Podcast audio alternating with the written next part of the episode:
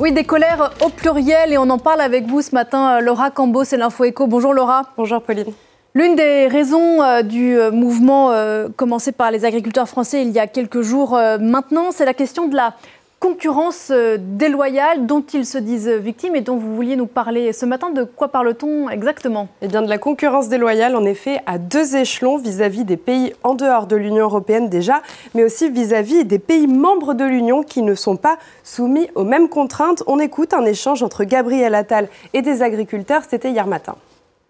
On n'a pas les mêmes contraintes en Italie, en Espagne. Euh, là-bas, franchement. Là, moi, je veux qu'on voit les mesures qu'on peut prendre supplémentaires sur ces histoires de concurrence déloyale. C'est pas normal que vous soyez empêché d'utiliser certains produits.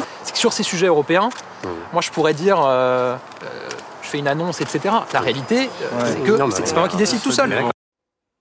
Voilà pour cet échange. Et en illustration de cette colère, on a vu ces derniers jours des camions transportant de la marchandise a priori venue de l'étranger pillés sur euh, les barrages tenus par les agriculteurs. Oui, des camions avec des produits alimentaires marocains, bulgares, espagnols qui ont été euh, vidés de leurs marchandises. Si les Français arrêtent même les agriculteurs européens voisins, eh bien c'est parce que ce foisonnement de normes ne dépend pas uniquement de l'Union européenne, contrairement à ce que disait Gabriel Attal. Selon les agriculteurs, la France ajoute des contraintes supplémentaires. C'est un constat qu'a fait le Sénat dans un rapport de 2012. Lisez cela, le développement des normes environnementales est parfois aller au-delà des exigences du droit européen à travers une surtransposition en droit français du droit communautaire.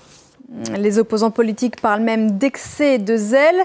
De quoi parle-t-on quand on parle de surtransposition des lois? Je vais vous donner un exemple très concret, celui des insecticides pour les betteraves qu'on appelle les néonicotinoïdes.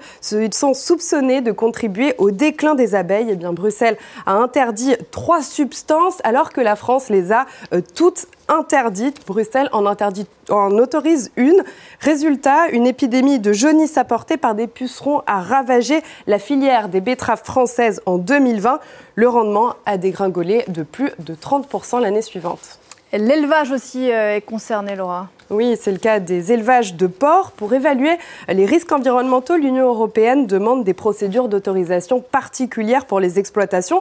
Seulement, obtenir ces autorisations, c'est un parcours du combattant administratif qui demande parfois des dizaines de milliers d'euros pour que les exploitations répondent aux contraintes. On va prendre l'exemple de la filière du porc. Bruxelles a fixé un seuil à 3000 porcs. Et là aussi, Pauline, la France est plus sévère puisqu'elle fixe le seuil un tiers plus bas à 2000 porcs. Le résultat, c'est que la production de porc française ne cesse de diminuer. Elle a baissé de plus de 5% l'an dernier. La France produit aujourd'hui deux fois moins que l'Espagne, par exemple.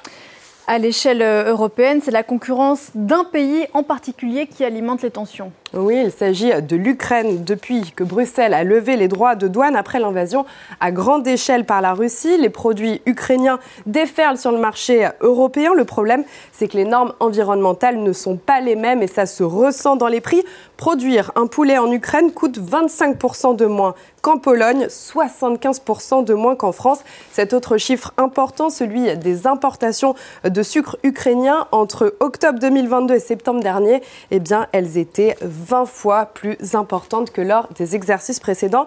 Le problème, c'est que l'Union ne risque pas de revenir à la solution des quotas, tout simplement puisque l'Ukraine gagne de l'argent. C'est une façon en fait de soutenir ce pays en guerre sans devoir débourser plus pour l'aider qui ne fait pas partie de l'Union euh, européenne, en tout cas pas euh, à ce jour. On termine avec un autre accord qui là aussi suscite la colère des agriculteurs. Oui, l'accord de libre-échange discuté en ce moment avec la Nouvelle-Zélande.